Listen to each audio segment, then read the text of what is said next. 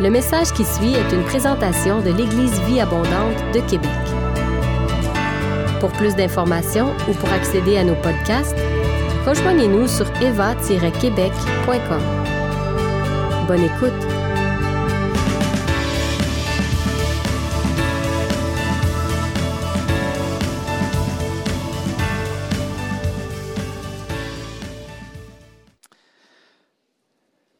J'imagine que vous l'avez remarqué vous aussi. On vit des temps à la fois singuliers, intrigants et surtout déstabilisants. Il y a quelque temps de ça, au mois de décembre dernier, j'ai fait un message, je vous ai parlé de la vigne envahissante, la vigne envahissante qui a mangé le sud des États-Unis, qu'on appelle le kudzu. Et on avait, vous vous rappelez de ça? Hein? Et on avait parlé de cet aspect de la technologie, on a fait de la comparaison, que le kudzu peut être euh, euh, apparenté à la technologie. C'est-à-dire, c'est quelque chose qui est beau, qui est pratique, mais qu'on a sous-estimé l'effet envahissant du kudzu ou de la technologie pour ce qui nous concerne dans nos vies. Et vraiment, il y a une dynamique envahissante avec la technologie. Et suite à ça, en fait, je n'avais pas, pas vraiment allumé, mais juste avant mon message, une semaine ou deux avant mon message, on venait de vivre un changement majeur au niveau technologique dans l'histoire de l'humanité. Et avec le lancement de ChatGPT et l'intelligence artificielle. Quels sont ceux qui ont entendu parler de ChatGPT? OK? Baissez vos mains. Quels sont ceux qui ont entendu parler? D'une chose? Quels sont ceux qui l'ont testé? Moi, je ne l'ai pas testé, fait que je baisse ma main. Mais j'ai parlé avec des gens qui l'ont testé et les gens me disent c'est incroyable à quel point c'est préoccupant. Et je pense qu'on a tendance, pour nous, le commun des mortels, à sous-estimer à quel point ça va changer la vie humaine. Certains disent que c'est un changement qui va être aussi fort que lorsque l'Internet est arrivé dans les années 90. Est-ce qu'il y a des gens qui se disent que le monde a changé depuis l'Internet? C'est quand même incroyable quand je pense que L'Internet n'existait pas quand j'ai fréquenté Christine, qu'on s'est écrit des, lettres à la main et qu'on s'est changé des lettres à la main. J'ai l'impression d'être un dinosaure en disant ça. Et aujourd'hui, maintenant, on est rendu avec l'intelligence artificielle.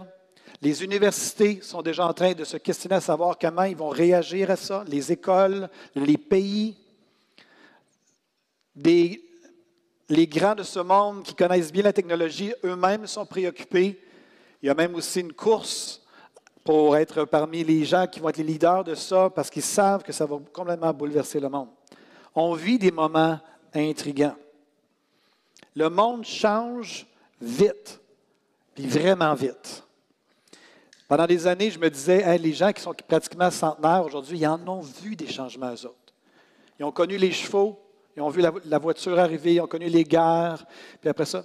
Mais je me rends compte alors que tranquillement, je vieillis une journée à la fois, une année à la fois, mais je me rends compte qu'à la fin de ma vie, si Dieu me prête vie jusqu'à à 100 ans, que moi aussi, je vais en avoir vu des changements, que la vie va avoir énormément changé. La semaine dernière, j'étais à l'église Vie Abondante de Saint-Hubert avec Rodrigue Gallo et Cynthia. On a eu du bon temps avec eux. Je ne sais pas si vous saviez, mais Rodrigue et Cynthia ont maintenant une petite fille. Donc, ils ont maintenant un beau bébé, vraiment. Et puis, euh, on a eu du bon temps là-bas. Puis, à la fin de la rencontre, j'ai prêché sur le kudzu technologique là-bas. Et euh, j'ai apporté un message similaire à ce que j'avais apporté il y a quelques mois. Et à la suite du message, à la fin de la réunion, tout le monde était parti. Je parle avec un des techniciens là-bas, puis on, se présente, et j'ose avec lui, puis il m'explique, il dit Ton message était tellement pertinent pour ce qu'on vit présentement. Il dit Moi, je travaille dans les technologies, en TI, en technologie d'information. Puis, euh, là, je pose des questions Es-tu marié? Oui, je suis marié. Non, non, OK, super. Puis là, il me partage à quel point il est préoccupé par la technologie. Puis là, il m'ouvre son cœur, puis il me dit C'est au point où je me demande si je vais mettre des enfants dans ce monde qui s'en vient. Et là, wow, c'est comme, OK, lui, il connaît le monde technologique. Moi, je suis un petit peu à la traîne. Moi, je suis sur la presse.ca, je lis un peu à droite et à gauche, mais je n'ai pas encore installé euh, ChatGPT. Puis dans ma maison, je ne pense pas que vous allez jamais m'entendre dire Hey, Google, Par la musique. Vous ne m'entendrez pas dire ça. Moi, je suis un petit peu comme un hobbit, heureux d'ignorer d'être ignoré. J'aime ça, juste être dans mon monde, euh, sur l'île euh, euh, du chalet, dans le comté de Portneuf et tout ça. On vit vraiment des moments déstabilisants. Je ne sais pas si vous le sentez.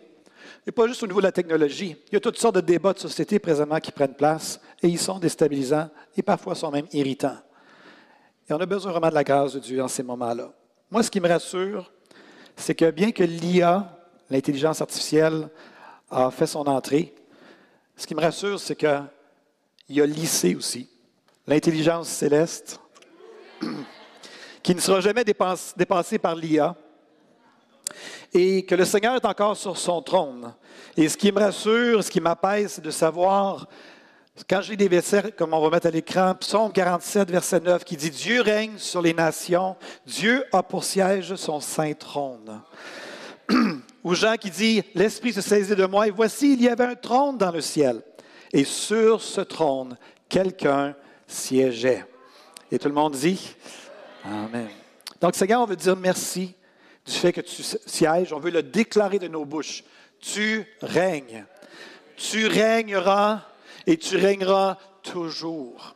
Seigneur, aussi, on veut se rappeler que cette histoire de l'humanité marche vers son terme et que toi, tu connais le moment où l'histoire de l'humanité va s'arrêter, où la justice va être établie et où ton règne éternel va prendre place. Nous te disons merci parce que ça, c'est l'espérance du croyant. Jésus, tu reviens bientôt. Et nous voulons te célébrer, t'honorer, te magnifier, Père. Je prie pour mes frères et mes sœurs qui, comme moi, sont déstabilisés par tout ce qui se passe dans la société présentement et on veut lever nos yeux, non pas vers les montagnes d'où viendra le secours, mais on lève les yeux plus haut que ça, vers le ciel, où il y a toi qui règnes et qui sièges sur ton trône. Nous, renonçons à l'inquiétude, nous renonçons à la peur, nous renonçons à toute forme d'angoisse et d'anxiété par rapport au futur. Nous croyons que tu es maître du temps, que tu sais toutes choses et qu'on n'a aucune raison de se de sombrer dans le découragement dans la dépression et dans l'anxiété. Donc, Seigneur, nous te célébrons, nous t'honorons. On l'a tellement bien chanté avec notre sœur Bertha et l'équipe. Seigneur, nous déclarons ta majesté. Majesté. Oui, Seigneur, tu es rempli de majesté. Alléluia. Seigneur, on prie vraiment que tu puisses bénir ce message. Encore une fois, je te prie, je te demande, au-delà des mots que je vais prononcer, rends vivant le message à nos esprits. Une parole vivante du Dieu vivant peut porter du fruit jusque dans l'éternité. Et c'est ce que nous voulons ce matin. Donc, au-delà de ce que je dis, même moi-même, je reste à l'écoute de ton esprit alors que je vais prêcher, parce que je sais que tu as quelque chose pour moi ce matin. Donc, que ton règne vienne, que ta volonté soit faite. Et particulièrement, nous prions que tu puisses bénir les mamans ce matin. Les grands-mamans, les arrière-grands-mamans, les belles mamans, les mamans de venir. Seigneur, nous bénissons les mamans en ton nom, dans le nom de Jésus. Tout le monde dit Amen. Je ne sais pas si vous réalisez vraiment, mais un jour, on va pouvoir côtoyer et questionner les gens au ciel. Prenez le temps d'y réfléchir pendant quelques instants. On va avoir l'occasion de parler au, au, Père, à Papa. On va pouvoir parler avec Jésus. On va pouvoir parler avec le Saint-Esprit puis enfin voir de quoi qu'il a l'air, parce que dans la Trinité, c'est comme l'homme invisible. Donc, euh, Saint-Esprit, on va pouvoir parler avec lui, mais pas juste avec le Père, le Fils, le Saint-Esprit, mais on va pouvoir parler avec nos frères et nos sœurs qui nous, ont devancés dans la gloire, puis qu'on a, on a dû euh, continuer notre chemin sur cette terre pour aller les rejoindre. on va voir nos frères et nos sœurs qu'on connaissait. Souvent, je pense à mon frère Claude, je pense à mon frère René qui, a, qui, a quitté Carole Kennedy, puis plein de gens comme ça à l'Église abondante, puis François, puis je me dis, un jour, on va, on va pouvoir jaser ensemble. Ça va être vraiment merveilleux. Et on va pouvoir rencontrer les personnages bibliques. Ce ne sera plus juste des gens et dans notre imagination, on va les voir. On va voir Moïse, on va voir Josué, on va voir Caleb. On va voir les gens, on va pouvoir leur poser des questions. Et même, on va pouvoir jaser avec les anges. Mon artiste préféré, c'est Stephen Curtis Chapman, pour ceux qui, euh, qui, le connaissent. Puis il a écrit un chant à un moment donné, puis il disait, je vais le paraphraser, mais il va dire, quand on va arriver au ciel, les anges vont pouvoir nous raconter qu'est-ce qui s'est passé au ciel lorsque Dieu a créé la terre et l'univers. Quelles étaient ses dispositions? Est-ce qu'il était excité? qu'est-ce qui l'animait? Comment ils ont vu ça? Qu'est-ce qu'ils ont été témoins? Puis nous, on va pouvoir s'asseoir avec les anges en leur racontant, par la grâce de Dieu, si on est capable de se souvenir, mais notre histoire de grâce. Comment on a été sauvés? À quel point on avait été brisé, à quel point on avait été bousculé dans notre vie humaine, puis tout d'un coup, ce que le plan divin que les anges ont été témoins, le Père, le Fils qui parlent ensemble, Jésus qui vient en bas, eux autres, ils voient tout ça de cette perspective-là. Un jour, on va pouvoir dire aux anges, Hey, voici ce que ça a fait dans ma vie. Des partants pour vivre ça plus tard? OK? On marche jusqu'au bout de notre course ici, mais c'est ce qui nous attend. Et une des femmes qu'on va pouvoir rencontrer au ciel, c'est une femme qui, on la surnomme dans la Bible Marie de Magdala. Et elle, elle avait vécu tout un changement dans sa vie. Dans Marc 16, verset 9, on peut lire, Jésus étant ressuscité le matin du premier jour de la semaine, apparut d'abord à Marie de Magdala, de laquelle il avait chassé sept démons. C'est quand même particulier, ça m'a frappé il y a quelque temps de ça, que dans un évangile, quelqu'un prend le temps d'écrire un évangile et il va dire, ah, Jésus est apparu à Marie de Magdala, c'est comme si c'était Marie de Québec, euh, de Magdala. Puis après ça, il va dire de laquelle il a sorti sept démons. J'avais lu ça pendant toute ma vie chrétienne, mais je n'avais jamais réalisé que c'était mentionné sept démons. En d'autres mots, les gens savaient le nombre de démons qui avaient sorti de Marie de Magdala au point de dire de laquelle avait sorti sept démons. Fait Autrement dit, c'était au nom de Jésus, tu sors. Un. Au nom de Jésus, tu sors. Deux. Au nom de Jésus, trois, quatre, cinq, six, sept. Et Marie de Magdala, après ça, on voit dans les Écritures, suivait le Seigneur partout elle avait été délivrée, elle avait été guérie, elle avait été vraiment impactée par le passage de Jésus dans sa vie. Soit dit en passant, cette semaine, j'ai eu l'occasion de m'asseoir avec euh, un frère euh, et puis de le, questionner parce qu'il m'avait partagé comme de quoi qu'il avait vécu une délivrance personnelle et une vraie délivrance. Et j'ai pu poser des questions, dire qu'est-ce qui se passait à l'intérieur de toi pendant que ça se passait, qu'est-ce qui se passait, puis il me racontait toutes sortes de choses, puis à un moment donné, ça s'est calmé, mais j'avais l'impression qu'il était parti se cacher, je savais qu'il était encore là, puis il m'a tout raconté ça. Puis après ça, il m'a raconté comment s'est passé la délivrance et tout ça. Et c'était tellement intéressant. Je me dis, wow, Seigneur, on va pouvoir vivre des choses comme ça au ciel. on avoir l'éternité pour se raconter des histoires. Quels sont ceux qui aiment les histoires? Moi, j'aime les histoires. Et j'aime m'asseoir avec vous d'ailleurs. Souvent, cette semaine, j'ai parlé avec une sœur ce vendredi, puis elle me racontait son histoire, et j'étais juste captivé de voir qu'est-ce que Dieu fait dans vos vies. Il est vraiment à l'œuvre dans vos vies. Et chaque fois que je, m'assois avec quelqu'un d'entre vous, puis je vous pose des questions, puis là, vous m'ouvrez un petit peu votre cœur, votre vie, puis je dis, wow, le Saint-Esprit est à l'œuvre, vous êtes en marche, et vraiment, je célèbre chacun d'entre vous pour cela. Et ce matin, on va passer plus de temps sur Marie de Magdala. Elle était allée après la résurrection, elle avait vu que le tombeau était, la pierre avait été roulée, que le tombeau était vide, et elle avait quitté le tombeau pour aller rejoindre les disciples et pour leur annoncer que le tombeau était vide. Elle n'avait pas vu encore Jésus ce moment-là, mais elle, voulait annoncer qu'il y a quelque chose de pas normal. Donc, elle était partie, et là, Pierre et Jean, quand ils ont entendu Marie dire ça, ils sont partis faire un petit jogging jusqu'au tombeau. En fait, comme disait ma fille Marika, elle me disait dernièrement qu'elle partageait avec des, frères et sœurs ce sujet-là. Dans l'évangile de Jean, on voit vraiment que Jean, qui a écrit l'évangile de Jean, et qui parle de lui de lui-même en disant euh, l'autre disciple, il dit jamais c'est moi, il va dire l'autre disciple, le disciple que Jésus aimait, mais c'est Jean. Et Jean part avec son frère Pierre pour se rendre au tombeau, mais ça dit qu'ils courent ensemble. Mais il faut croire que ça a commencé par un petit jogging, puis à un moment donné, ça a commencé à faire, tu sais, comme dans une course, là. Pierre dépasse, Jean dépasse Pierre, et ils ont eu une petite compétition parce que quand Jean est venu le temps d'écrire son évangile, voici ce qu'il a écrit. Il a écrit, ils couraient tous les deux ensemble, Mais l'autre disciple courut plus vite que Pierre et arriva le premier au sépulcre. Simon-Pierre, qui le suivait, hein, une petite allusion encore, il me semble de voir Pierre lire ça après coup, dire Pierre, euh, Jean, c'était vraiment nécessaire là? Et Simon-Pierre, qui le suivait, arriva. Alors l'autre disciple, qui était arrivé le premier au sépulcre, entra aussi. Et là, finalement, ça dit qu'ils sont rentrés, Pierre était perturbé, Jean est rentré, à l'intérieur, il l'a cru, mais ils n'avaient pas encore vu Jésus. Et il quitte, ça dit au verset 10, et on va le lire ensemble maintenant. 10, euh, Jean 20, pardon, verset 10.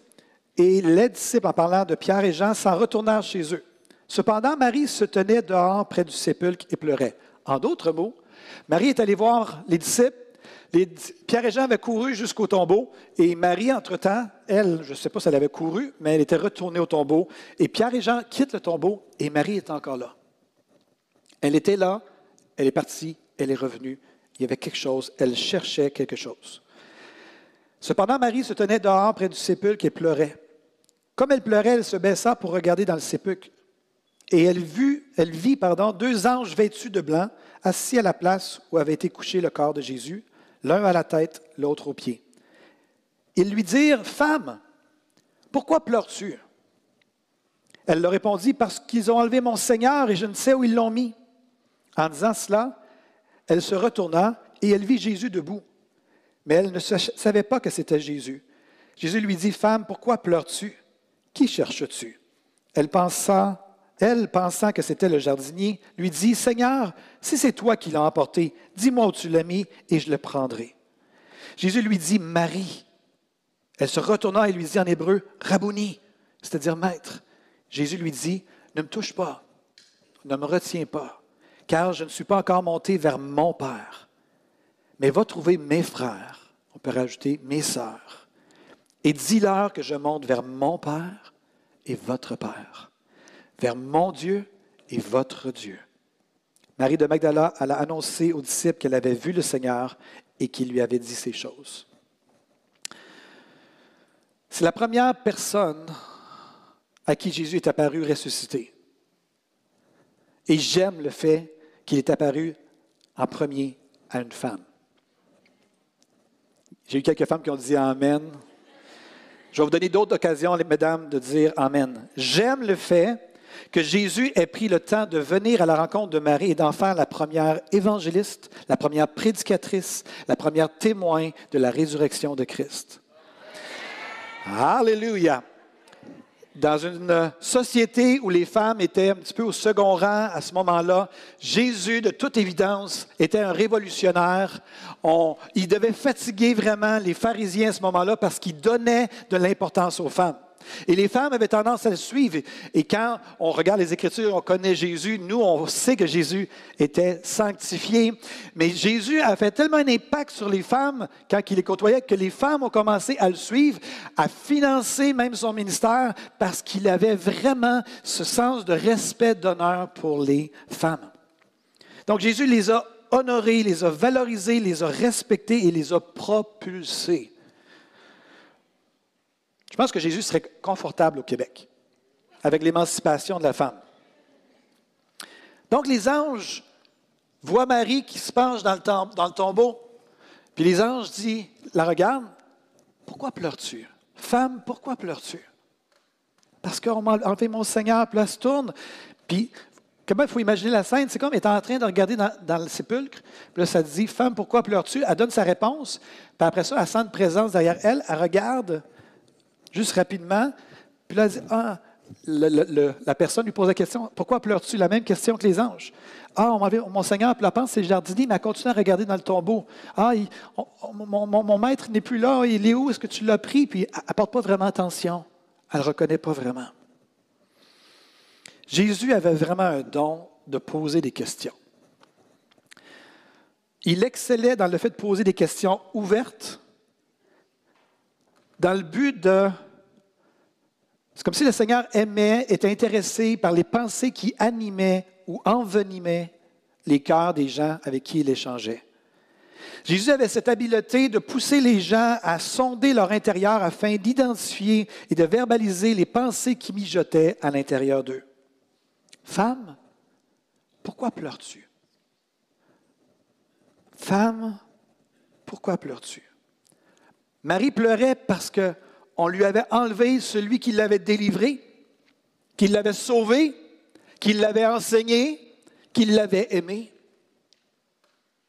Elle, pleurait parce qu'elle était concentrée sur ce qui s'était passé quelques jours auparavant. Mais elle ignorait complètement ce qui était en train de se passer réellement et ce qu'elle était sur le point de vivre. Marie pleurait parce qu'aucune espérance n'avait encore germé, apparu dans son intérieur. Finalement, Marie reconnaît le Seigneur Jésus réalise qu'il est vraiment en vie et qu'il est ressuscité. Et à ce moment-là, une nouvelle espérance est entrée dans son cœur et on peut comprendre pourquoi elle a peut-être sauter dans les bras du Seigneur à ce moment-là. Elle a peut-être sauté à ses pieds pour ne plus le laisser aller parce qu'elle avait déjà été séparée une fois, ça avait été douloureux pour elle. Et là, Jésus va dire, non, non, retiens-moi pas, je dois, j'ai des choses à faire. Mais va trouver mes frères et mes sœurs, dis-leur que je m'en vais vers mon Père, etc. Qu'on peut lire d'ailleurs dans Jean 20, 17. Et ce texte qu'on a à l'écran va vers mon Père. Tu sais, je m'en vais vers mon Père et votre Père, vers mon Dieu et votre Dieu. Quelqu'un a déjà dit que c'est des paroles d'une inépuisable profondeur et d'un amour infini, par lesquelles Jésus élève les siens jusqu'à son propre rapport avec Dieu. C'est vraiment incroyable de réaliser que Jésus et le Père ont planifié ensemble un plan pour faire en sorte que le Père et la relation que Jésus a avec, avec son Père, que je puisse avoir une relation similaire avec lui. Vers mon Père et votre Père. Vers mon Père et ton Père. Vers mon Dieu et ton Dieu. La croix et la résurrection nous ont ouvert le chemin de la filiation avec Dieu. On est maintenant des frères et des sœurs. Jésus est notre grand frère. On a un Père qui est au ciel, peu importe, comme disait euh, André Junior dans sa prière, peu importe qu'on ait eu une bonne mère, un bon, un bon, père ou un père exécrable et une mère exécrable, peu importe. À cause de ce que Jésus a fait à la croix, on peut trouver notre réconfort et notre guérison dans le Seigneur et d'avoir un nouveau père, une nouvelle mère en lui.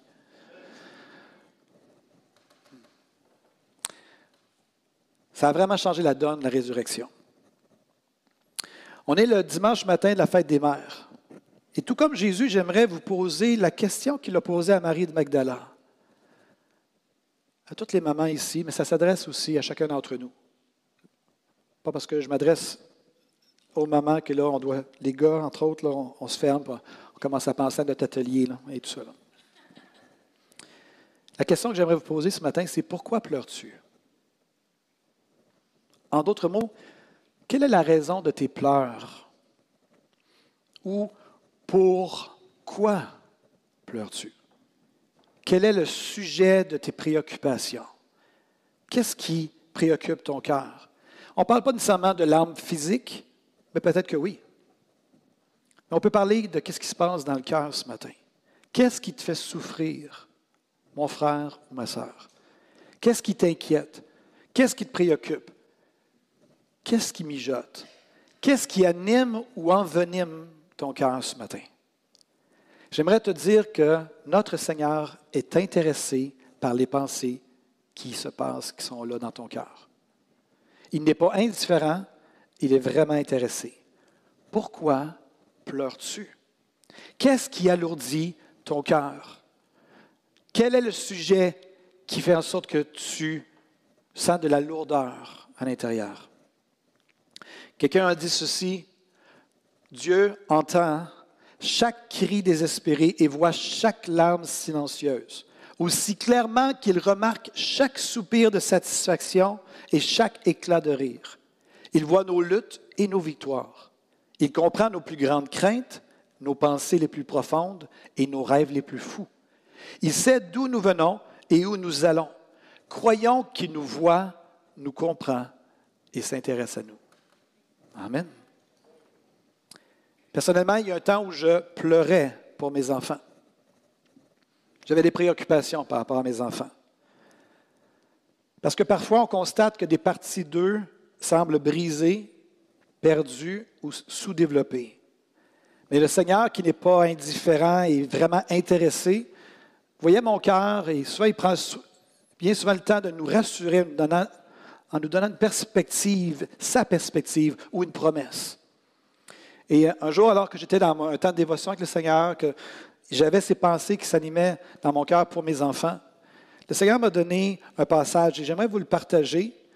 Et euh, j'aimerais bien dire que c'est mon passage à moi, mais de toute évidence, ce matin, il y a des gens que ça va être pour vous euh, un réma, une révélation et quelque chose sur lequel vous allez vous appuyer à partir d'aujourd'hui. Mais alors que je suis en train de lire ma parole, le Seigneur m'a donné Jérémie 31, versets 15 à 17, qui dit ceci. Voici ce que déclare l'Éternel. On entend à Rama une voix qui gémit et des sanglots amers. Rachel pleure ses fils et elle ne veut pas se laisser consoler car ses fils ne sont plus. Voici ce que déclare l'Éternel. Retiens-toi de pleurer. Ne verse plus de larmes. Voici que ton labeur aura sa récompense. L'Éternel le déclare. Et tes fils reviendront du pays ennemi. Il y a pour toi et pour tes descendants une espérance. L'Éternel le déclare. Tes enfants reviendront dans leur pays. C'est un passage qui fait référence à la déportation où une mère a vu ses fils être emmenés en exil, qui ont passé devant ses yeux et qui ont été emmenés dans un, pays ennemi.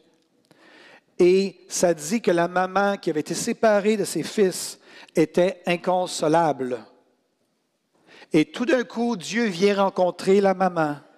Mais ce n'est pas juste un passage prophétique de Jérémie pour une maman, mais c'était pour l'ensemble du peuple. C'était une promesse pour le peuple en disant, et c'est comme, comment peux-tu dire à une mère de ne pas pleurer lorsqu'elle est séparée de ce qui est souvent le plus précieux à ses yeux sur cette terre? Mais le Seigneur déclare, et ça dit à deux, à deux trois reprises, déclare, déclare.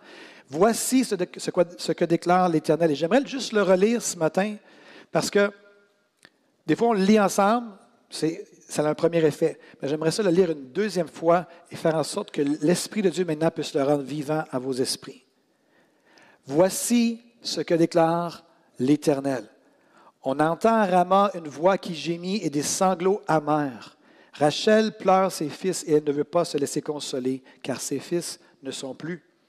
Voici ce que déclare l'Éternel. Retiens-toi de pleurer. Ne verse plus de larmes. Voici que ton labeur aura sa récompense. L'Éternel le déclare. Et tes fils reviendront du pays ennemi. Il y a pour tes descendants une espérance. L'Éternel le déclare. Tes, enfants reviendront dans leur pays. On a tous, il y a plusieurs personnes à l'Église abondante. C'est sûr que la première application qu'on peut avoir, c'est il y a plusieurs parents ici qui portent la douleur d'avoir vu des enfants se détourner de la foi, de s'être éloignés de la foi. Et c'est sûr que ce passage-là est vraiment un passage sur lequel vous pouvez vous accrocher en disant, Seigneur, je, m'attends à ce que les enfants reviennent dans le pays promis, dans la bénédiction, dans l'héritage que nous avons acquis en toi. Et c'est intéressant dans ce passage-là, ça dit que parfois les pleurs sont la, réaction appropriée à une situation. Et des fois, avec Dieu, les pleurs ne sont plus la réaction appropriée, mais c'est la foi. La foi peut nous garder loin des pleurs à l'occasion, parce qu'une espérance divine est venue et s'est tapie au fond de notre cœur et nous soutient. Je prie que le Seigneur puisse vous consoler ce matin, pour ceux que cela concerne, et que vous puissiez vraiment vous accrocher en disant, Seigneur, je m'attends à toi, par rapport à ce qui est écrit là, et que ça devienne même un sujet de prière dans vos temps d'intercession. Un jour, le Seigneur m'a dit, la vie n'est pas toujours ce qu'elle paraît être. Parfois, il faut regarder au-delà de nos circonstances pour mieux comprendre nos circonstances. À titre d'exemple, lorsque tu considères tes circonstances et que tout te semble tellement décourageant, C'est simplement en raison du fait que tu ne vois pas les choses à partir de la bonne perspective. Avec moi, c'est Dieu qui parle, il y a toujours de l'espoir, des possibilités, du potentiel, des occasions, des opportunités. Tout est matière à enseigner, à corriger, à révéler de nouvelles facettes de qui je suis. Donc, reste à mon écoute et n'accepte jamais de te laisser sombrer dans le découragement. Ce dernier, ce dernier n'est pas ce que j'ai prévu pour ta vie. Le découragement est une forme d'incrédulité parce qu'il est une expression de désespoir face à l'intimidation des circonstances de la vie. Amen. Je suis conscient que c'était peut-être un peu deep, mais gloire à Dieu, on a YouTube. Si jamais vous voulez entendre, vous pouvez l'écouter sur YouTube. Les circonstances Dieu peut toujours revirer les choses. Donc, on peut avoir confiance en lui, lui faire confiance qu'il a les choses entre, entre ses mains. Au verset 14, ça dit que Marie vit Jésus debout. Et Marie était à regarder, à pleurer sur le tombeau vide, alors qu'en réalité, Jésus n'était plus dans le tombeau, mais Jésus était ressuscité. Le plus grand changement de, l'histoire avait pris place, mais Marie l'ignorait. Sa perspective n'était pas la bonne. Marie regardait à l'intérieur du tombeau, pensant que tout était mort et enterré. Mais Jésus était debout et à l'œuvre. Il était à la Marie était à la recherche d'une espérance à ce moment-là. Parfois, nous aussi, frères et sœurs, ça nous arrive, je suis convaincu que ça vous arrive tout comme ça m'arrive à moi. On a l'impression que les choses sont au point mort, au point neutre, que les choses sont mortes et enterrées. Mais la plupart du temps, la réalité, c'est, que les choses sont en mouvement et sont en marche. Et c'est pour ça que j'ai développé une petit, petite déclaration personnelle que je vous ai déjà enseignée. Je choisis de croire que Dieu agit au-delà de ce que mes yeux voient, de ce que mes oreilles entendent et de ce que mon cœur comprend. C'est une déclaration de foi que même si j'ai l'impression qu'il n'y a rien qui se passe, que les choses sont mortes et enterrées, c'est une déclaration que je sais que mon Dieu est à l'œuvre. Parce que la Bible dit que Dieu est amour. La Bible ne dit pas que Dieu aime, la Bible dit que Dieu est amour. Et alors qu'il est amour, il ne peut pas rester oisif parce que son amour l'amène à toujours être à l'œuvre. Quand on aime, on est à l'œuvre et Dieu est à l'œuvre. Alléluia. Donc parfois, les situations qu'on croit mortes ou perdues sont en fait bien en vie. Le manque d'attention de Marie l'empêchait de discerner ce qui était réellement en train de se passer, qu'elle avait Jésus ressuscité à côté d'elle. On est appelé à être attentif afin de reconnaître lorsque Christ vient à nous. Marie est là, elle regarde dans le tombeau, Jésus arrive, Jésus lui parle, commence à interagir avec elle, elle ne comprend pas que c'est Jésus. Vous savez, nous sommes le corps de Christ. Je, je nous le rappelle. Le Seigneur nous a mis dans une famille, on a été adoptés par le même Père. Donc, vous êtes mes frères, vous êtes mes sœurs. Et parfois, le Seigneur, alors qu'on est le corps, la tête envoie des, messages au corps, comme dans le corps humain. La tête envoie des messages, mais la tête n'envoie pas des, des messages au petit doigt directement. Le message passe par tout le corps vers le petit doigt. Vous me suivez? Et ça veut dire que parfois, on peut être devant le Seigneur, on peut pleurer, on peut être euh, au Seigneur une réponse à nos prières, et c'est important de rester à l'affût que le Seigneur, oui, des fois, va venir dans nos temps personnels à nous, il va nous parler à travers d'un texte biblique, une vision, un songe, etc. Mais d'autres fois, le Seigneur va passer par le corps et par travers les frères et les sœurs. Et j'aimerais nous encourager, un, d'être à l'écoute, et deux, J'aimerais encourager les frères et sœurs qui reçoivent des choses du Seigneur de le partager aussi. Parfois, il y a une petite gêne, une petite hésitation. Vous recevez quelque chose, puis là, vous dites Ah, je ne suis pas trop sûr. Euh. Puis là, vous attendez d'être sûr, sûr, sûr, d'être sûr, d'être certain, d'être assuré d'être certain avant de pouvoir partager la parole. J'aimerais vous encourager à changer votre perspective que si vous recevez quelque chose pour quelqu'un, même si ça vous paraît banal, il y a une façon de l'apporter en toute humilité. Au lieu de dire, ainsi par l'Éternel, arrivez et dites simplement à la personne, écoute, je veux juste te partager quelque chose, je vais te soumettre quelque chose, je pense avoir reçu une pensée du Seigneur pour toi. Et vous la partagez tout simplement, au lieu de dire, voici, et on ne l'impose pas, on la soumet à la personne. Comme ça, ça nous enlève tout le fardeau de devoir avoir une parole absolument certaine et 100 Comprenez l'idée? Comprenez l'idée? C'est un signe qui D'accord. Parce que le Seigneur parle par le corps. Et le Seigneur, de plus en plus dans les dernières années à l'Église Vie Abondante, c'est étonnant de voir à quel point le Seigneur parle à travers des frères et des sœurs. Et on veut, on célèbre ce qui est là, on veut aller à la prochaine étape ensemble. Amen. Linda, j'aimerais t'inviter à venir jouer au piano maintenant. On est le corps de Christ. Pourquoi pleures-tu ce matin? Pour les mamans dans ce lieu, pourquoi pleures-tu? Je le répète, le Seigneur est intéressé. Il est agissant et il désire semer l'espérance dans ton cœur ce matin. Que tu as peut-être été pendant des années dans une saison de pleurs et que le Seigneur te dit ce matin, peut-être ça s'adresse à toi, arrête de pleurer, fais-moi confiance, je m'en occupe.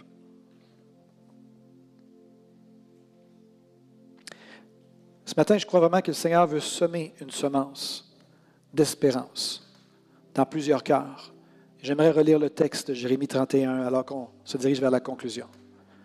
Voici ce que déclare l'Éternel. On entend Rama une voix qui gémit et des sanglots amers.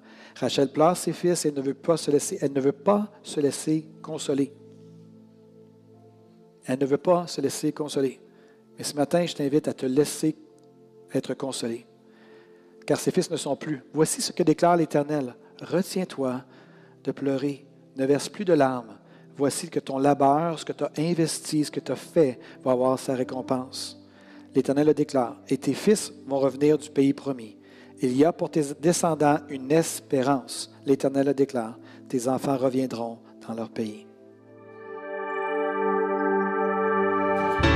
Vous avez aimé ce message, nous vous invitons à vous joindre à nous lors de nos rencontres du dimanche matin.